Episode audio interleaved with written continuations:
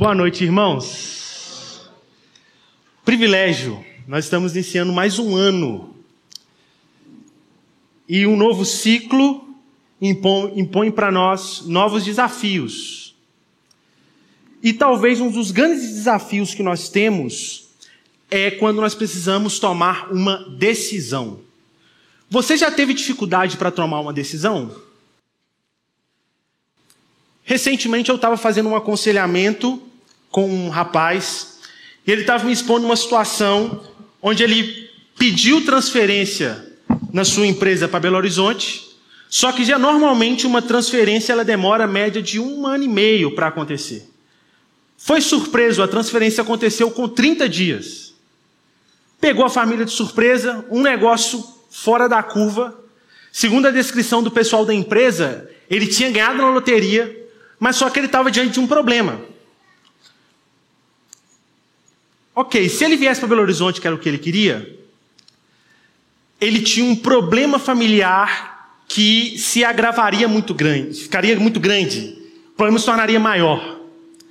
Da mesma forma, se ele quebrasse o projeto familiar e não vir para Belo Horizonte agora, ele tomaria um gancho na empresa de quatro anos sem poder pedir transferência. E ele falou assim: Lucas, se eu decido vir para cá, eu tenho uma perda. Se eu venho para cá, eu tenho outra perda. O que, que eu faço? E o grande questionamento dele era: qual que é a vontade de Deus para esse tempo agora da minha vida?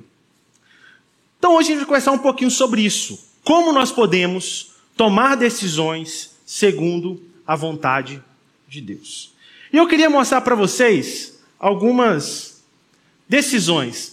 Gente, não está visível não, mas alguém lembra dessa cena? Você consegue identificar? Quem viu a série que ficou famosa em 2021, Round 6, Squid Game, Round 6. Essa é uma cena dessa série. E qual que é o seguinte? Eles estão ali numa competição. E essa competição você tem uma ponte de vidro.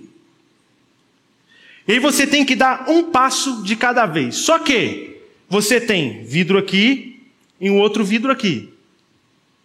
Um vidro é o certo. Se você pisa no vidro errado, você cai e morre. Você tem que decidir qual é a melhor escolha.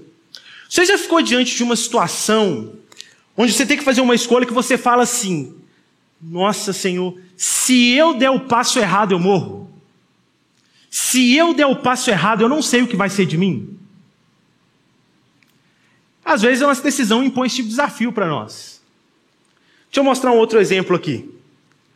Judas e o Messias Negro. Eu não sei se vocês viram esse filme, mas foi um filme que concorreu no último Oscars, teve várias premiações, mas é um filme muito interessante, porque ele descreve ali o período dos Estados Unidos da luta pelos direitos civis dos negros. E você tem um grande líder que se levanta no meio do partido dos Panteras Negras, e ele é um grande líder não só pela sua visão, mas pela sua capacidade de falar, sua oratória. Ele tinha uma capacidade muito grande de convencer as pessoas. A polícia dos Estados Unidos, vendo o crescimento desse líder, chama um rapaz para poder se infiltrar no meio do partido dos Panteras Negras, para poder minar a liderança desse líder. Só que é interessante porque o filme todo se desenrola em torno das decisões do Judas, que é o rapaz que está ali no meio, que é o traidor. E você fica assim: caraca, será que ele vai fazer isso? E quando você acha que ele vai parar, você, caraca, será que ele vai tomar essa decisão de novo? Mas é muito interessante porque esse filme é baseado numa história real. E eu não vou dar spoiler do filme aqui, tá bom? Mas na história real, esse rapaz que fez isso, ele, depois de muitos anos, ele confessa tudo o que ele fez para um documentário.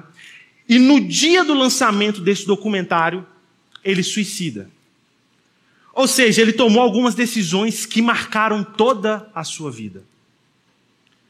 Às vezes nós temos que tomar algumas decisões que são tão sérias que têm potencial para marcar toda a nossa vida, tanto positivamente quanto negativamente. Vocês conhecem esse aí também? Black Mirror. Foi um filme da série Black Mirror que a Netflix lançou. Só que esse filme tem um negócio curioso. Por quê? Quem toma as decisões não é o personagem principal. É você que está assistindo o filme. Então o filme ele tem pelo menos seis finais distintos que você pode chegar a partir, da, a partir das decisões que você está tomando com esse personagem. As decisões que você toma na ocasião aqui influenciam a vida dele. E quando você tem um, tomar uma decisão que vai influenciar muita gente à sua volta? É difícil, não é? Como nós podemos tomar decisões de forma segura? Gente, não é só isso não. Essa questão de decisão é algo tão sério, porque se você ler o livro de Tiago, você vai ver que em um certo momento ele começa a falar sobre a amizade com o mundo e a inimizade com Deus. E é muito interessante porque ele descreve algumas pessoas ali daquela igreja em que ele estava escrevendo, onde eles estavam indo comprar e vender, mas é, é, eles são exortados pelo, pelo Tiago, dizendo assim: olha, se o Senhor quiser, vocês vão fazer isso ou fazer aquilo. Por quê? Eles estavam planejando, eles estavam tomando decisões de forma mundana. Ou seja, você pode até tomar boas decisões, mas pode ser. Obrigado, Natália. Mas pode ser que você tome decisões de forma até mundana, sem considerar Deus nesse processo. Por isso que é importante a gente não só falar sobre como tomar decisões, mas é importante nós falarmos sobre como nós tomamos decisões segundo a vontade de Deus. Ok? Então, qual vai ser o caminho que nós vamos trilhar aqui para a gente refletir sobre isso? Primeiro, a gente vai falar sobre qual é a vontade de Deus. Ou seja, já que a gente quer tomar decisões segundo a vontade de Deus, o que, que a Bíblia diz sobre vontade de Deus? Depois, nós vamos ver alguns métodos que são normalmente usados, principalmente na cultura evangélica brasileira, sobre descobrir a vontade de Deus. E eu quero apresentar alguns perigos desses métodos. E depois, a partir de Provérbios, que é um livro de sabedoria, nós vamos extrair alguns princípios para nós tomarmos decisões segundo a vontade de Deus. Beleza, gente? Então vão comigo. Qual é a vontade de Deus? Se você for estudar na teologia sobre vontade de Deus, você vai perceber que o assunto é extenso. Então, por exemplo, Imagina só que eu estou com vontade de tomar um sorvete enquanto eu prego aqui agora. Eu tenho essa vontade, mas eu vou fazer isso? Não vou. Mas eu posso ter vontade de tomar sorvete quando eu chegar lá em casa. Eu vou passar ali na Araújo, pegar um sorvete e levar para minha casa. São duas vontades distintas. Uma vontade eu quero, mas eu não faço. Outra vontade eu quero e eu faço. Então, os teólogos, quando eles vão falar sobre vontade de Deus, gente, eles vão falar de sete vontades de Deus, é, onze vontades de Deus, vontade permissiva, decretiva e sei lá do que. Mas para a gente ser bem didático aqui, nós vamos falar só de duas vontades de Deus: a vontade oculta e a vontade revelada. Olha só o que, que Salmos diz para nós. Salmo 139, versículo 16. Os teus olhos viram o meu embrião. Todos os dias determinados para mim foram escritos no teu livro, antes de qualquer um deles existir. O que, que o salmista está falando para a gente?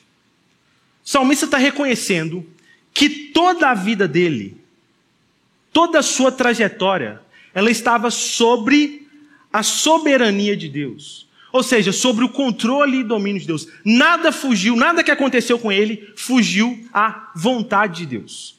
Ele está expressando o que nós cremos. Por exemplo, nós sabemos que tudo o que acontece, de alguma forma, é da vontade de Deus. Deus permite que aconteça.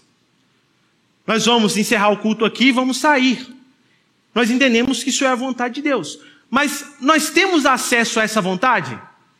O que vai acontecer daqui dois anos? Nós sabemos que nada vai fugir à vontade de Deus. Mas nós não temos acesso a essa vontade. Isso é o que nós estamos chamando aqui de vontade oculta de Deus. Aquela que nós não temos acesso. Porém, nós temos também a vontade de Deus que é revelada. Olha só o que está escrito em Romanos 12, 2. Não se amoldem ao padrão deste mundo, mas transformem-se pela renovação da sua mente, para que sejam capazes de experimentar e comprovar a boa, agradável e perfeita vontade de Deus. Gente, que vontade de Deus é essa? Que a gente pode experimentar agora, a partir do Evangelho. É a vontade que nós chamamos de vontade revelada. Ou, em outras palavras, vontade preceptiva, ou seja, de preceitos. Que é a vontade o quê? Revelada onde? Na palavra de Deus. Então, por exemplo, deixa eu fazer uma pergunta para você, você vai entender agora. É da vontade de Deus que você assassine alguém? Você sabe por quê? Porque está revelado, está escrito. É isso que ele está dizendo. E depois ele vai falar sobre essa. Qual que boa vontade, que boa vontade é essa que a gente vai experimentar? Ele vai falar depois sobre o amor na decorrência do texto, sobre o respeito uns com os outros, quando ele fala da questão da carne sacrificada. Depois ele fala sobre a submissão às autoridades. Ele vai falando com essa boa, perfeita e agradável vontade de Deus, que são os preceitos, aquilo que está na palavra de Deus revelado. vontade oculta e vontade revelada. Geralmente, quando as pessoas elas querem saber a vontade de Deus, elas vão fazer uma oração para Deus: Senhor, mostre-me a tua vontade. E elas ficam esperando um sinal de Deus para que ele saiba exatamente qual direção ele vai tomar. Então, deixa eu dar dois exemplos aqui. Olha só, você tem a Dandara e a Alice, tá bom? A Dandara, ela é cristã, casada e tem três filhas. Ela ganha hoje três salários mínimos. Porém, ela acabou de receber uma proposta de emprego para um cargo de confiança. E agora ela vai passar a ganhar cinco salários mínimos se ela aceitar essa proposta de emprego.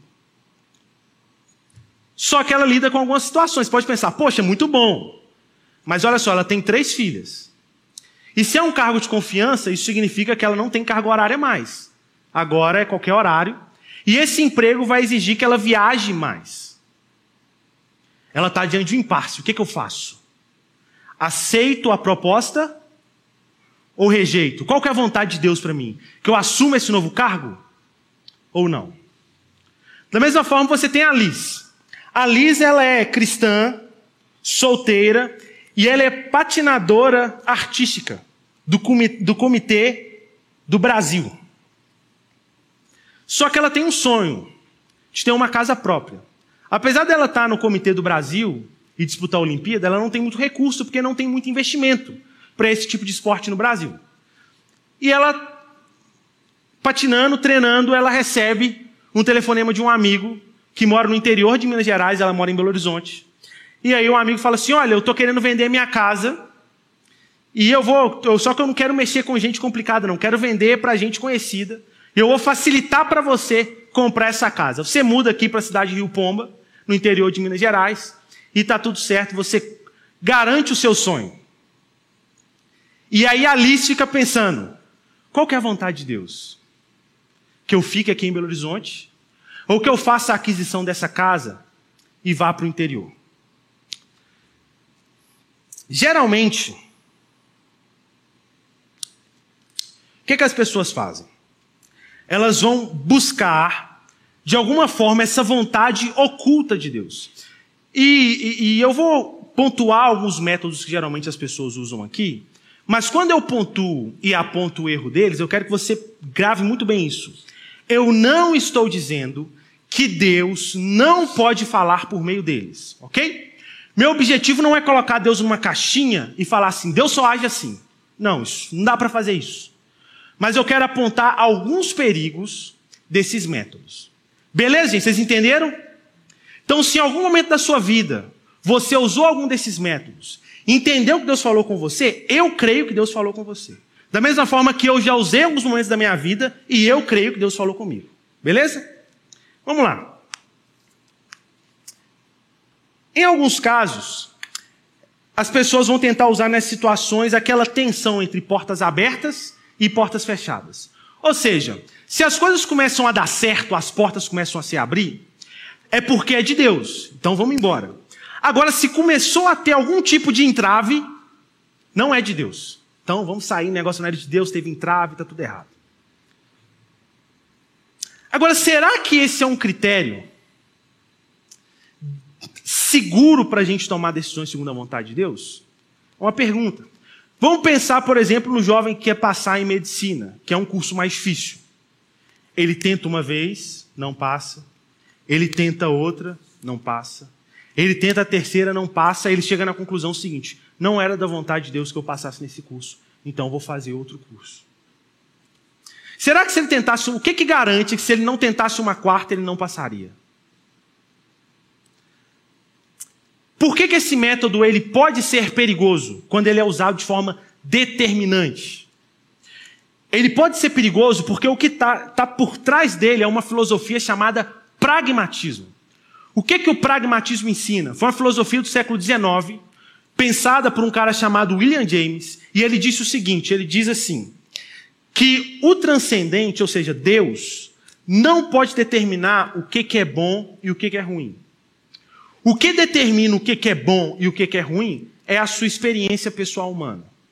Então, por exemplo, se eu fosse um cara que levasse essa filosofia às últimas consequências, e você virasse para mim e perguntasse, Lucas, usar entorpecentes excessivamente é bom? Eu responderia para você assim: dá certo para você? te faz bem? Aí você responder sim, eu ia falar, então é bom. Se respondesse não, eu ia falar, então não é bom. Isso veio para o evangelicalismo brasileiro com o seguinte discurso: se está dando certo, é de Deus. Se está dando errado, não é de Deus. Isso é perigoso, porque nem tudo que necessariamente está dando errado não é de Deus. Nem necessariamente tudo que está dando certo é de Deus. Por exemplo, o ministério de Isaías. Quem converteu no ministério de Isaías? Inclusive, o chamado dele já está prescrito lá que ele ia pregar e ninguém ia crer, na verdade, ia só aumentar o juízo de Deus sobre o povo. Aí você vai falar que não foi bom? O primeiro ministério de Paulo. Gente, foi um fiasco antes dele ir lá para Antioquia. Um fiasco total. É porque ele não estava na vontade de Deus? Não necessariamente. Então, esse critério ele pode sim te ajudar, porque talvez o cansaço diante da situação pode ser determinante para você falar assim: eu não aguento isso, então eu não vou seguir esse caminho. Agora, ele não pode ser unicamente determinante para a sua decisão. É perigoso. O segundo método que geralmente pode ser usado é o de versículos aleatórios. Você já viu isso? Senhor, eu preciso de uma resposta. Aí você abre a Bíblia assim, ó.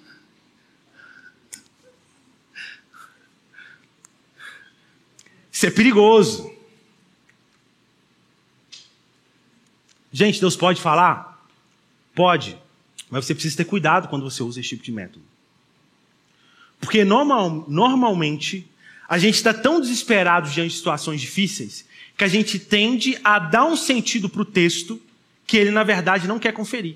Tamanho desespero. E mais, às vezes a gente fica até frustrado com Deus, porque você pede uma resposta e quando você olha lá caiu numa genealogia. Aí você fica frustrado e fala: Deus, perigoso. Mas Deus pode falar. Um outro método também que geralmente as pessoas usam é parecido com o método de Gideão. Aí você vai falar assim: esse está na Bíblia. Que é tipo tirar sortes. Então, você vai fazer o seguinte: olha, Senhor, se for da sua vontade que eu faço isso, eu quero que esse balão estoure e que essa bexiga murche lentamente. Eu quero um sinal do céu aqui agora, ou essa noite, se for da vontade do Senhor, que eu faça isso. Gente, Deus pode fazer, e Ele faz. Mas Deus pode também não fazer. E quando você faz isso, você precisa ter um cuidado. Qual cuidado? De talvez não atribuir qualquer coisinha que acontece a uma resposta de Deus. Então você está lá desesperado, pede um sinal, passa um carro gritando na rua e você fala, é de Deus. Você precisa ter muito cuidado. Mas você vai falar, poxa, Lucas, mas Gideão fez isso. Os apóstolos lá em Atos, quando foram escolher o, o, o novo apóstolo, né, para substituir Judas, eles tiraram sortes. Por que, que eu não posso fazer? Muito simples. Porque quando gente vai falar de, de interpretação bíblica, você tem dois tipos de texto na Bíblia.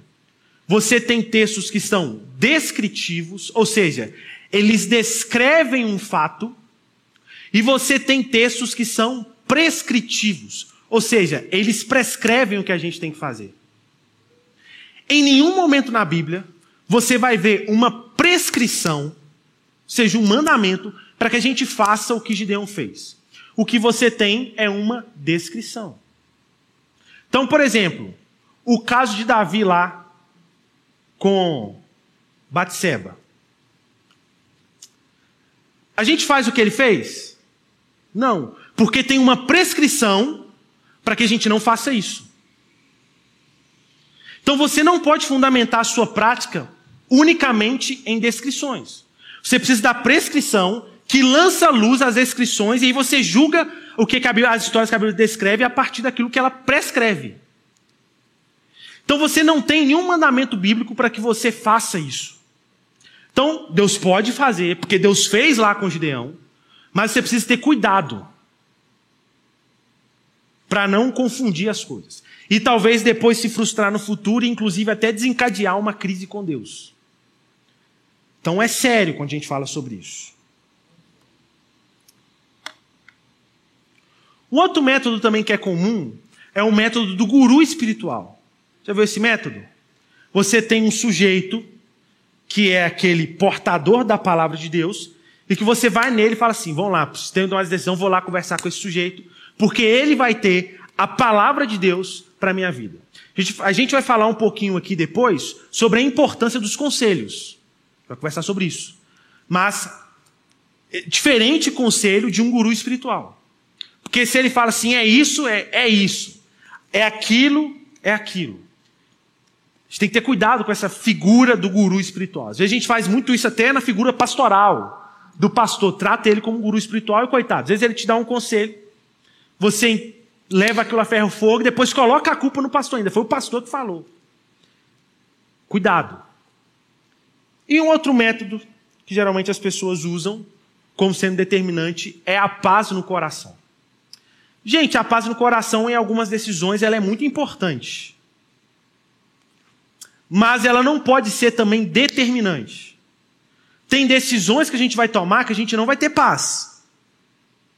Por exemplo, a situação que eu descrevi no início da nossa conversa. Ele vai ter perdas dos dois lados. Ele não vai estar em paz. Jesus no Getsemane, quando ele decide ir para a cruz, ele parece estar em paz ali? Ele não parece estar em paz. Jonas, quando vai para Nínive, era da vontade de Deus que, Deus, que Jonas fosse para Nínive?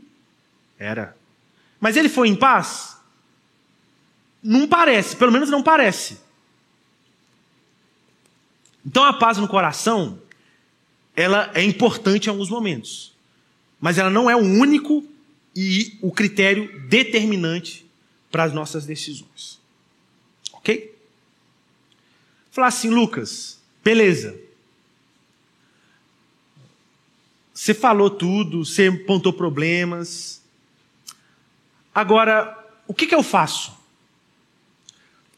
Quando você observa geralmente esses métodos, você, pode, você vai perceber que todos eles focam na vontade oculta, ou seja, você quer saber algo que está oculto e que Deus tem que te mostrar. Agora, eu queria conversar com vocês sobre como a gente pode tomar decisões segundo a vontade de Deus a partir da vontade revelada de Deus. A partir do que está na Bíblia, a partir do que já está claro e que você tem acesso rápido. Deixa eu conversar um pouquinho sobre isso. Mas geralmente, quando a gente quer tomar decisão, a gente está em busca de um conhecimento. E é muito interessante quando a gente vai estudar filosofia cristã, porque na teoria do conhecimento dentro da filosofia cristã, imagina o seguinte: você tem aqui uma parede. E essa parede ela é de cor branca, certo?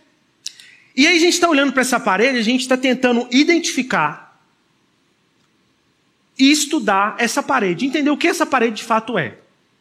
Só que eu tenho uma história de vida. Eu tenho pressuposto, eu tenho uma visão de mundo. Então a minha visão de mundo, ela é azul. Quando eu olho para o branco, eu vejo que cor? Azul. E aí vem o Josias e olha para essa parede, ele tem um óculos com a visão vermelha. Ele olha para essa visão vermelha, ele olha para essa parede e ele vê que cor? Vermelho. A gente fala, como que eu vou adquirir esse conhecimento? Primeira coisa que você precisa, você precisa de alguém que conhece a verdade sobre essa parede. Quem que é esse alguém que conhece a verdade sobre essa parede? Deus. Você precisa de Deus. Só que não basta só esse Deus conhecer. Esse Deus precisa o quê? Revelar a verdade sobre essa parede. Então a gente precisa de um Deus que se revela. Só que Deus revela só para mim? Não. Ele revela também para o Josias. Ele revela para Lu. Ele revela para todos nós. Então eu preciso também de outras pessoas que estão olhando para essa parede e tentando entender para a gente juntos chegar à verdade sobre aquela parede. Então, quando a gente vai pensar sobre tomada de decisões, a gente precisa construir exatamente isso. A gente precisa de Deus, um método que pense em Deus, um Deus que se revela, e um método que considere também os outros que estão olhando para aquela situação. E a gente vai ver que a sabedoria apresentada para nós em Provérbios muito nos diz sobre isso. Então hoje o que a gente vai falar um, pra, um pouquinho? Quatro princípios para tomar decisões segundo a vontade de Deus. Quatro princípios. E o primeiro, ore pedindo sabedoria. Olha só o que Provérbios 2, 6 nos diz. Pois o Senhor é quem dá sabedoria. De sua boca procedem o conhecimento e o discernimento. É interessante Provérbios dizer que Deus é quem dá sabedoria. Se Ele dá, isso significa que nós podemos recorrer a Ele em oração, pedindo para que Ele nos dê sabedoria. Olha o que diz Tiago 1,5. Se algum de vocês tem falta de sabedoria, peça a Deus, que dá que dá a todos livremente, de boa vontade, e lhe será concedida. Peça, porém, com fé, sem duvidar, pois aquele que duvida é semelhante à onda do mar, levada e agitada pelo vento. Então, gente, você está diante de uma decisão muito séria para ser tomada. O primeiro princípio que o provérbio dá para a gente é: ore a Deus pedindo sabedoria. Para que você sabiamente consiga identificar aquela situação. Gente, você vê a vida de Salomão, como que ele lida com os problemas de Israel, como que ele consegue identificar a verdade de alguns fatos, pelo menos durante grande parte do seu ministério. Sabedoria. Ele podia ter pedido qualquer coisa para Deus, mas ele pediu o quê? Sabedoria. Diante de grandes decisões, a gente precisa pedir muito a Deus para que Ele dê sabedoria, porque a gente tem a garantia da palavra. A vontade de revelar de Deus já crava para a gente que Deus dá sabedoria. Então, quando eu falo para a gente ter cuidado com essa busca por uma vontade oculta de Deus, eu não estou falando para você não orar. Mas o que eu estou dizendo é para você talvez mudar a sua oração.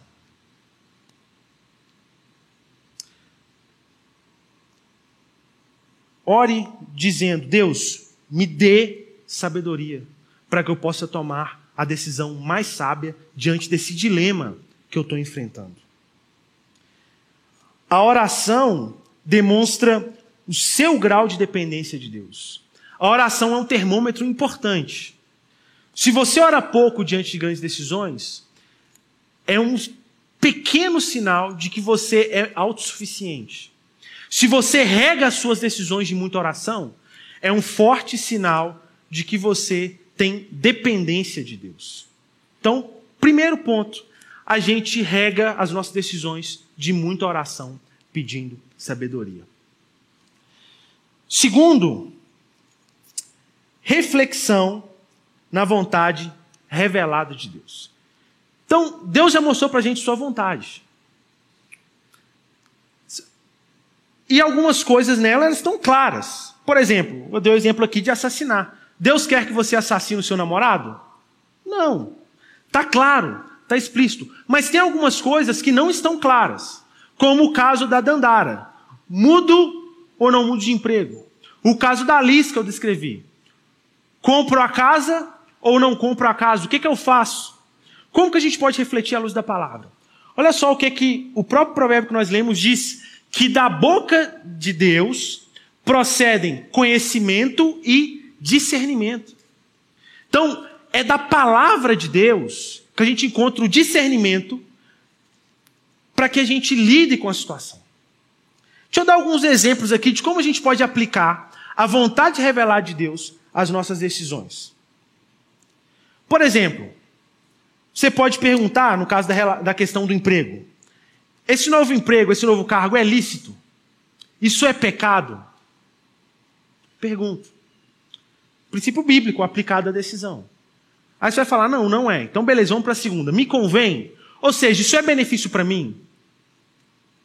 Às vezes você vai chegar à conclusão que não é benefício para você. Outra pergunta: isso vai ser escravizante? Será que Deus quer que eu me escravize? Que eu me torne escravo de algo? Outra pergunta: na fé cristã a gente não preocupa só com a gente, nós preocupamos também com o outro. Então você vai fazer a pergunta: e essa decisão que eu quero tomar, esse novo emprego, no caso da Dandara, é útil para as outras pessoas? Minha família, amigos mais próximos, meus, isso é útil para as outras pessoas? No caso lá da mudança, você pode perguntar, por exemplo, onde posso utilizar melhor meus dons? Qual local oferece maiores tentações que devo evitar? No caso lá da Liz, aqui em Belo Horizonte ou lá em Rio Pomba? Que lugar oferece melhores oportunidades para crescimento cristão, ou seja, uma igreja saudável? Gente, isso aqui é muito interessante porque uma vez eu estava aconselhando o rapaz e o dilema dele era voltar para um bairro que ele morava anteriormente. Mas só que tinha uma questão aí. Esse rapaz já tinha tido problema sério com drogas no passado. E ele teve problema sério com drogas nesse bairro qual ele estava querendo voltar, né? Aí ele precisou fazer essa pergunta: será que nesse local que eu quero ir, quem formulou isso aí foi o John Frame, é um filósofo cristão. É, será que esse lugar que eu quero ir não tem tentações o suficiente que eu devo evitar? Sérias. Observa que ele está usando aqui três princípios bíblicos: do serviço, onde eu posso utilizar melhor os meus dons, da mortificação do pecado, tentações, e o princípio do crescimento cristão. Porque talvez Vamos pensar no caso da Alice. Ela vai para um lugar onde não tem uma igreja saudável, a vida espiritual dela vai definhar também. Aí talvez, será que valeu a pena a realização de sono, de um sonho, para perder algo importante da vida? São princípios bíblicos que você precisa evocar à tona no seu processo de reflexão para que você tome a decisão. Então, vai refletir nos princípios bíblicos. Vê se tem algum entrave, o que é positivo, o que é negativo, e aí você vai chegando num consenso. Depois disso, você já está ali mais inclinado para uma determinada decisão. O que, que você vai fazer? Buscar conselhos. Olha só o que Provérbios 15, 22 diz. Os planos fracassam por falta de conselho, mas são bem-sucedidos quando há muitos conselheiros. Deixa eu ler mais alguns salmos, alguns provérbios para você que diz sobre isso. Sem diretrizes a nação cai. O que a salva é ter muitos conselheiros. Provérbios 11, 14. O caminho do insensato parece-lhe justo, mas o sábio ouve os conselhos. Provérbios 12, 15. O orgulhoso só gera discussões, mas a sabedoria está com os que tomam conselho. Provérbios 13, 10. Ouça conselhos e aceite instrução, e acabará sendo sábio. Provérbios 19, 20. Os conselhos são importantes para quem quiser fazer planos, e quem sai à guerra precisa de orientação. Provérbios 20, 18. Esses são só alguns provérbios dos muitos que tem na Bíblia que fala sobre a importância dos conselhos. Gente, conselho é, é fundamental se você quer tomar decisões. Mas que eu queria, preciso colocar uma observação. Porque você não pode se, simplesmente se aconselhar. Você precisa se aconselhar com as pessoas certas. Então, olha só o que, que Provérbios 13, 20 diz: Aquele que anda com sábios será cada vez mais sábio, mas o companheiro dos tolos acabará mal. Então, se você se aconselha só com pessoas tolas, a tendência é que você acabe mal. Você precisa aconselhar com pessoas sábias, pessoas que tenham mais maturidade, pessoas tenham mais experiências, tutores espirituais. Aí entra a figura importante do pastor, para te ajudar, para te mostrar algo que você não está enxergando. E olha só essa imagem. Qual que é o problema da pintura ali do rinoceronte? Ele tem um ponto cego, não tem? Olha lá. O chifre dele, ele não consegue ver o que está ali. Então, todas as pinturas, aparece o chifre. Gente, quando a gente está olhando para uma situação, a gente também é assim. Todo mundo tem ponto cego. Os outros são aqueles que vão falar: olha, tem esse ponto aqui que você não está vendo. É o seu ponto cego. Por isso é importante você buscar conselhos.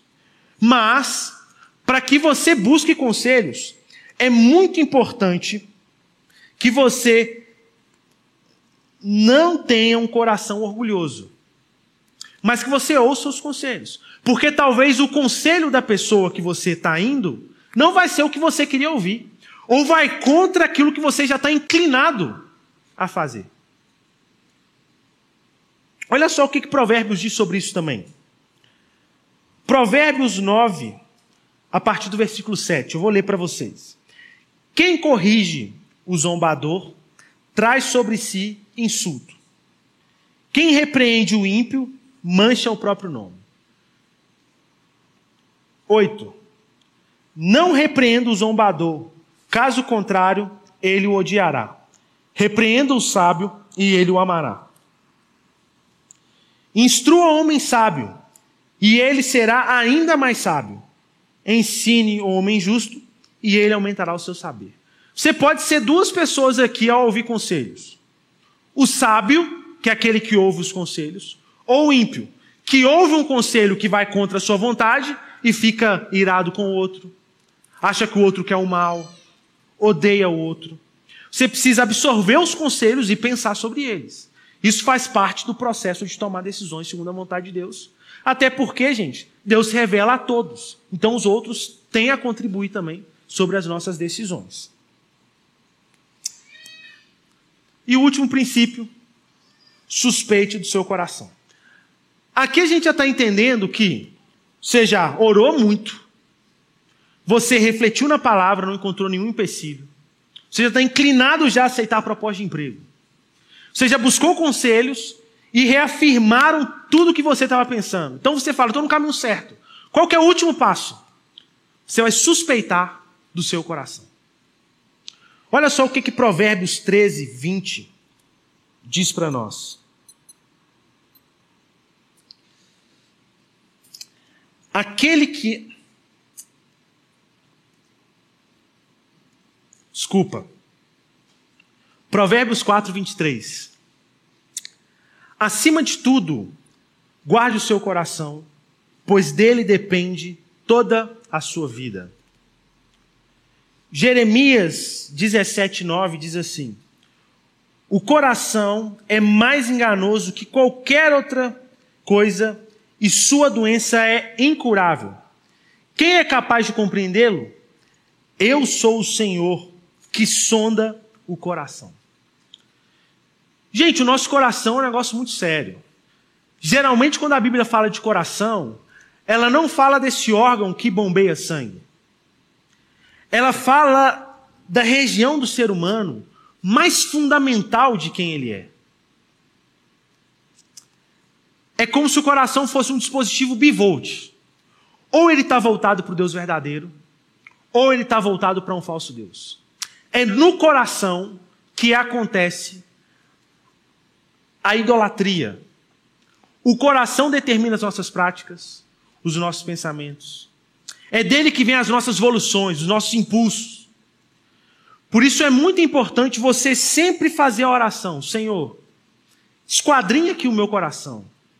Revela para mim o que está nele. Por que, que eu quero tomar essa decisão? É por um falso ídolo que está aqui? É motivado por algum pecado que está aqui guardado no meu coração? Você vai suspeitar do seu coração, porque ele é enganoso e a sua vida depende dele.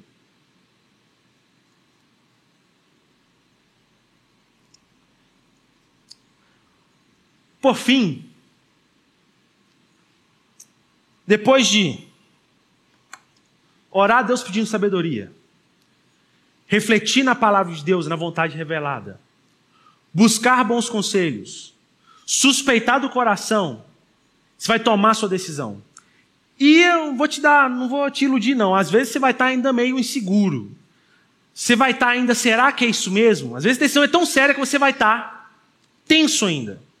Mas eu queria te encorajar a lembrar das palavras de Jesus. O pessoal do tempo de Jesus era muito ansioso. Eles andavam ansiosos pelo que eles tinham, que eles iriam vestir amanhã, que eles iriam comer amanhã. Mas Jesus falou algo para eles.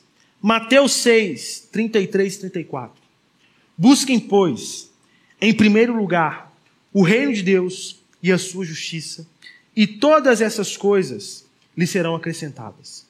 Portanto, não se preocupem com o amanhã, pois o amanhã se preocupará consigo mesmo. Basta cada dia o seu próprio mal. Agora, nós que estamos no Evangelho, nós vemos uma outra lógica. Nós não vemos como os pagãos. Nós vemos a luz do reino de Deus que chegou e se faz presente aqui.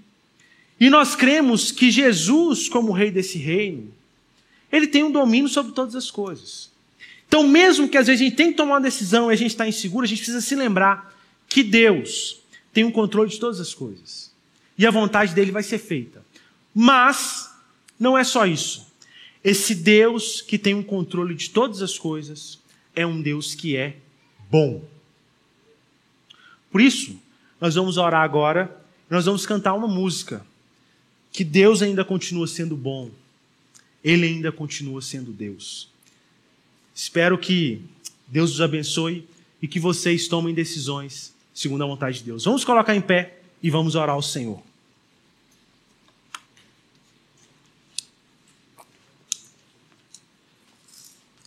Senhor, muito obrigado pela Sua palavra, Deus que é abençoadora para nós. Muito obrigado porque o Senhor não é um Deus que nos deixa órfãos. O Senhor não é um Deus ausente, o Senhor é um Deus presente, que se relaciona com a gente, Deus. O Senhor é um Deus que fala com a gente. O Senhor é um Deus que se revela também de forma sobrenatural, Deus. Nós cremos nisso. E nós cremos, Deus, se o Senhor quiser dar um direcionamento específico para nós, Deus, o Senhor pode fazer isso também, porque o Senhor é Deus sobre todas as coisas.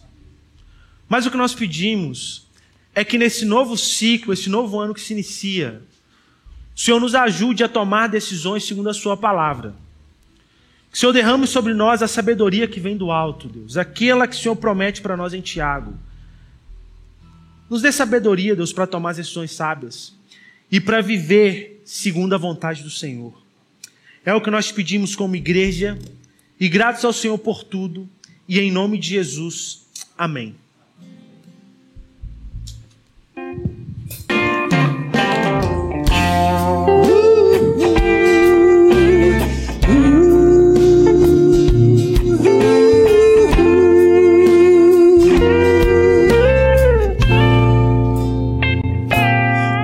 A gente aprende a confiar em um Deus que faz milagres, que ouve a nossa oração, que se faz presente aqui. Um dia a gente aprende a dar um passo só de cada vez, mas sem duvidar, mas sem duvidar ele continua sendo bom, Ele continua sendo Deus, Ele continua sendo bom, Ele continua.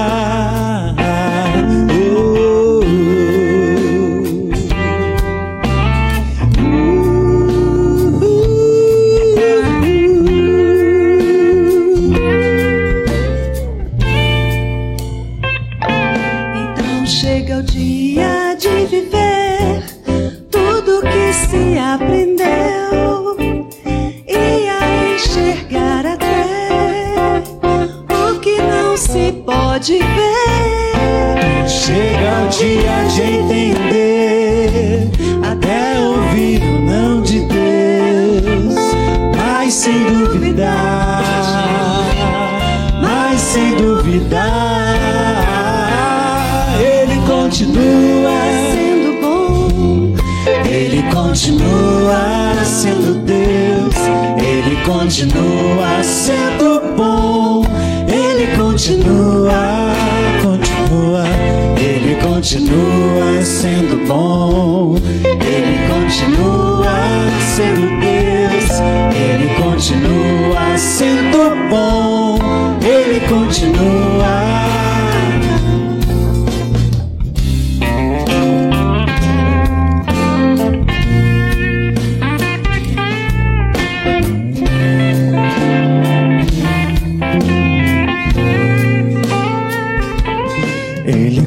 Continua sendo